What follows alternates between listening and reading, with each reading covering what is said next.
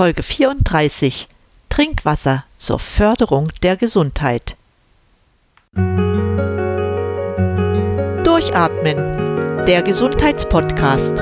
Medizinische Erkenntnisse für deine Vitalität, mehr Energie und persönlichen Erfolg von und mit Dr. Edeltraut Herzberg im Internet zu erreichen unter quellendergesundheit.com.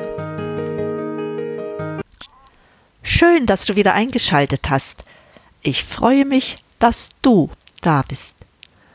So kurz vor Weihnachten wollte ich noch einmal auf das Thema Wasser zu sprechen kommen.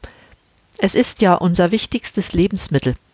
Und trotz unendlich vieler Ressourcen auf unserem Planeten gibt es das Problem, gutes Trinkwasser zur Verfügung zu stellen, gutes, das auch gesundheitliche Effekte unterstützt. In zwei Sendungen hatte ich bereits dargestellt, dass dies wirklich nicht einfach ist und was man dabei beachten sollte. Heute möchte ich darauf eingehen, wie unser Trinkwasser beschaffen sein sollte, damit wir, damit du und ich einen maximalen Nutzen davon haben. Fangen wir also an, und zwar damit, warum wir so auf die Qualität achten sollten. Ja, unser Körper, das weißt du, besteht zu 70 Prozent aus Wasser. Davon ist etwa ein Viertel in den Zellen enthalten. Wasser ist Bestandteil des Blutes und damit auch an der Versorgung des Körpers mit Sauerstoff und wichtigen Nährstoffen beteiligt. Dabei werden auch Giftstoffe über die Blutbahn zu den Nieren transportiert und danach ausgeschieden. Auch unsere Lymphgefäße enthalten viel Wasser.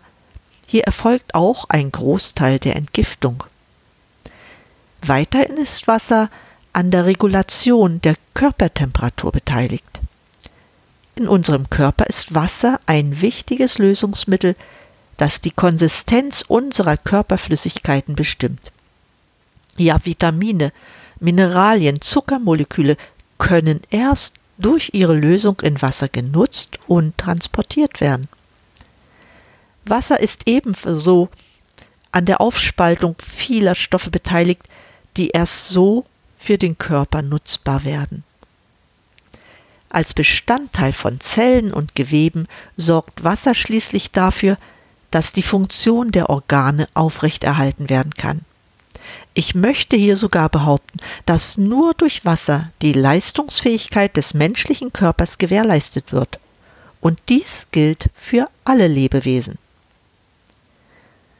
Wenn wir also über Wasser sprechen, geht es sehr oft um die Frage, wie viel sollten wir trinken davon und was genau ist so wichtig? Welche Qualität sollte das Wasser haben, das wir trinken? Nun ja, die Frage nach der Menge Wasser ist leicht beantwortet, wenn man davon ausgeht, wie viel Wasser wir am Tag ausscheiden. Über die Haut verlieren wir zum Beispiel täglich etwa einen halben Liter Wasser, etwa genauso viel nochmal über die Atmung. Und über die Nieren scheiden wir circa anderthalb Liter Wasser täglich aus. Berücksichtigen muss man dabei natürlich, dass die Mengen an heißen Tagen ansteigen. Ebenso trifft das bei sportlichen oder anderen körperlichen Belastungen zu. Das bedeutet im Normalfall täglich mindestens zwei bis 2,5 Liter Wasser, die wir trinken müssen, um unsere Verluste auszugleichen. Dies gilt für normalgewichtige Menschen. Bei schweren Menschen ist es natürlich mehr Wasser. Wird zu wenig getrunken, so lässt bereits bei einem Verlust von zwei Prozent die Denk- und Konzentrationsfähigkeit unseres Körpers um 20 Prozent nach. Bei drei Prozent weniger Wasser nimmt bereits die Harnproduktion ab und bei fünf Prozent weniger Wasser steigt die Viskosität des Blutes. Das jetzt dickere Blut kann nur durch einen erhöhten Kraftaufwand des Herzens durch den Körper gepumpt werden. Dabei steigt die Körpertemperatur, Kopf- und Muskelschmerzen stellen sich ein und auch die Wahrnehmungsfähigkeit sinkt. Noch schlimmer wird das Ganze bei einem Verlust von 10% Wasser. Hier drohen Krämpfe, Nieren- und Kreislaufversagen. Deshalb kann der Mensch zwar wochenlang ohne Nahrung auskommen, aber ohne Wasser nur wenige Tage. Was die Wasserqualität betrifft, so gilt es, mehrere Kriterien zu berücksichtigen. Zuallererst kommt es natürlich auf die Reinheit des Wassers an. Das war über viele Jahrhunderte ein Problem. So war es selbst noch zu Zeiten des alten Fritz gesünder, seinen Flüssigkeitsbedarf mit einem Biertrunk zu decken als mit Wasser, weil es keine Wasseraufbereitung gab. Heute ist das Wasser, selbst wenn es gereinigt ist, nicht sauber. Weil die Frage der Beseitigung von Medikamentenrückständen und anderen biologisch aktiven Stoffen sowie neue Verunreinigungen durch das Rohrleitungssystem nicht geklärt sind. Wasser in Flaschen, selbst wenn es angeblich aus dem Hochgebirge kommt, erfüllt auch nicht immer die Kriterien für die Reinheit, weil Plastikpartikel oder Verunreinigungen durch Diffusionsprozesse aus dem Glas im Wasser enthalten sind. Ein weiteres Kriterium, das an das Trinkwasser gestellt werden sollte, ist seine Struktur, seine Leitfähigkeit sowie sein Säuregehalt. Ehrlich, hier gibt es kaum gesetzliche Vorschriften.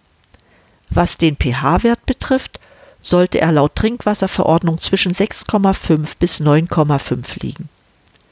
Die Kriterien gelten als erfüllt, wenn nach der Wasseraufbereitung ein Wert von 7,7 im pH erreicht wird. Was sagt nun aber die Wissenschaft?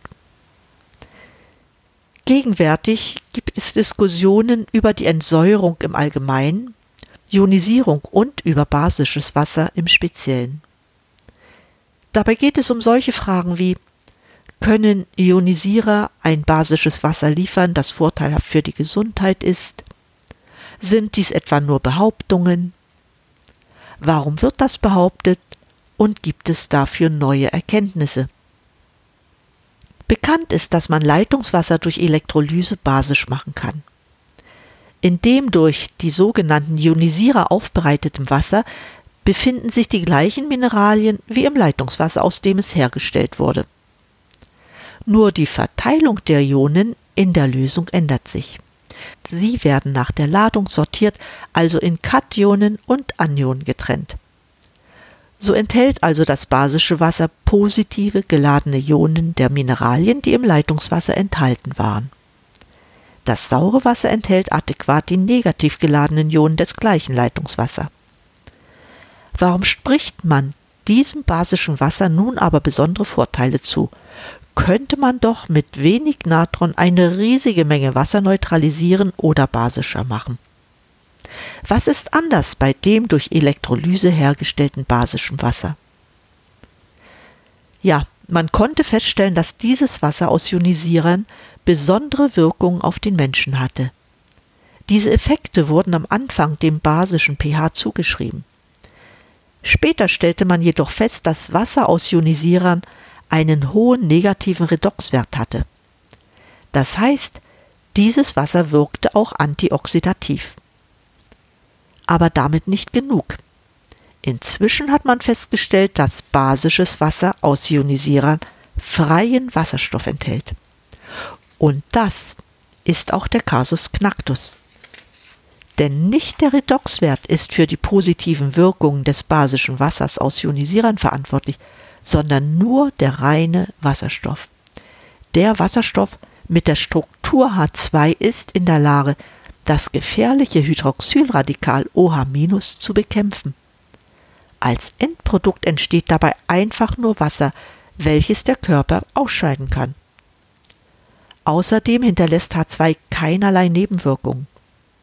Wasserstoff reagiert auch mit dem aggressiven Peroxynitrit das in den Mitochondrien für den nitrosativen Stress verantwortlich ist. Durch diese Neutralisierung verhindert Wasserstoff die Bildung weiterer, noch schlimmerer Stickstoffradikale. Ja, es geht noch weiter. Manche Wissenschaftler meinen, dass bei Zuführung von molekularem Wasserstoff die im Körper vorhandenen Antioxidantien wieder aufgeladen werden können. Damit dürfte Wasserstoff sehr nützlich sein – wenn es um die Verlangsamung von Alterungsprozessen geht. Natürlich bietet sich hier wasserstoffreiches Wasser für solche Prozesse an, weil es am günstigsten zu konsumieren ist. Die für diese Therapie medizinisch am meisten wirksame Konzentration des Wasserstoffs im Wasser liegt zwischen 0,5 und 0,8 ppm. In meinen Shownotizen unter Quellen der Gesundheit.com habe ich einen Link hinterlegt, wo du dich darüber genauer informieren kannst. Wenn du meine ersten Episoden über Wasser gehört hast, fragst du dich bestimmt, ob die Ionisierer auch das Problem lösen, lebendiges, hexagonales Wasser zu gewinnen. Genau dieser Frage möchte ich mich jetzt widmen. Unbestritten ist, dass gesundes Wasser so sein sollte, wie es uns die Natur an seinen besten Quellen zur Verfügung stellt. Vielleicht kennst du ja die alten Überlieferungen über die Heilwirkungen des heiligen Wassers aus der Quelle von Lourdes, die man auch als Gesundbrunnen bezeichnete. In alten Überlieferungen findet man erste Aussagen über lebendiges Wasser. Legenden berichten, dass die Wassergöttin Leben in unseren Körper bringt, wenn wir sie trinken. Durch das Wasser werden Hautfalten geglättet, dünne, spröde Haut wird wieder fest und man erhält eine gesunde, lebendige Farbe. Beim Durchspülen der Organe gibt das Wasser sein Leben an die Zellen weiter. Die Körperzellen atmen wieder und jagen die Krankheit davon. Man tat es lange Zeit als Märchen ab, aber es ist kein Märchen. Man hat festgestellt, dass lebendiges Wasser rechtsdrehend strukturiert hexagonal ist. Es besitzt Informationen, die unser Körper gerne aufnimmt. Soweit mein Ausflug in die Historie. Zurück zu den Ionisierern. Wie steht es hier mit dem lebendigen Wasser? Ich möchte dazu noch einmal auf die Bildung von lebendigem Wasser eingehen. Insbesondere die Untersuchungen von Pollack und Emoto haben gezeigt, dass lebendiges Wasser an Grenzflächen entsteht. Genau von diesen Grenzflächen haben wir in unserem Körper ja sehr viele. Überall, wo das Wasser durchfließt, ob das die Gefäße, Organe bis hin zu den Zellen sind. Direkt in der ersten Schicht an den Grenzflächen hat das Wasser eine hexagonale Struktur und hier sprechen wir nicht mehr von H2O, sondern das Molekül hat jetzt die Strukturformel H3O2. Es macht Sinn, das Wasser, welches wir konsumieren, bereits sehr viel von dieser Struktur hat, weil es dann viel bekömmlicher ist. In der Natur haben wir es ständig mit Grenzflächen zu tun. Das sind die Gesteine und Mineralien, die das Wasser bei seinem Weg berührt. Aber noch mehr, das Wasser wird durch die Verwirbelung, zum Beispiel an Stromschnellen, ständig in Kontakt mit Luft gebracht. Auch hier haben wir es mit Grenzflächen zu tun, zwischen Wasser und Luft. Untersuchungen haben gezeigt, dass wir es auch hier mit lebendigem Wasser zu tun haben. Das bedeutet aber nicht, dass jede Oberfläche geeignet ist für die Bildung von Hexagonwasser. Bedingung ist, dass die Oberflächen hydrophil sein müssen, das heißt, sie sollten anziehend für Wasser sein. An hydrophilen Oberflächen bilden sich keine Wassertropfen, sondern das Wasser benetzt die Oberfläche sehr gut und bildet einen durchgängigen Film. Das kann man sehr gut an Metallen beobachten. Wasser in Ionisierern wird in der Regel durch Filterkartuschen geleitet. Das Material sollte dabei nicht ausschließlich aus Aktivkohle bestehen, damit wir hydrophile Oberflächen haben. Nein, diese Kartuschen sollten Kugeln aus Feinkeramik enthalten. An diesen Oberflächen und nur an diesen bildet sich die hexagonale Struktur von Wasser aus. Damit gelingt es also, dass das Wasser aus guten Ionisierern basisch und antioxidativ ist. Dazu enthält es molekularen Wasserstoff und ist lebendig. Solches Wasser ist sehr bekömmlich und kann auf Dauer sehr gute Effekte für die Gesundheit haben. Wenn man dann noch berücksichtigt, dass man keine Wasserflaschen mehr transportieren muss, was auch noch für die Umwelt gut ist, macht sich zumindest bei mir ein gutes Gefühl breit. Damit bin ich am Ende der heutigen Sendung angelangt. Ich wünsche mir, dass auch du wieder neue Erkenntnisse gewinnen konntest. Vielen Dank für dein Interesse an diesem Thema. In meinen Shownotizen auf meiner Website quellendergesundheit.com habe ich einige Links hinterlegt, die dir helfen, das Gesagte besser zu verstehen. Ich wünsche dir noch eine schöne Adventszeit und viel Gesundheit. Zum Schluss möchte ich noch eine Bitte äußern. Ich mache diesen Podcast, damit viele Leute erfahren, was man außer der Schulmedizin für seine Gesundheit tun kann.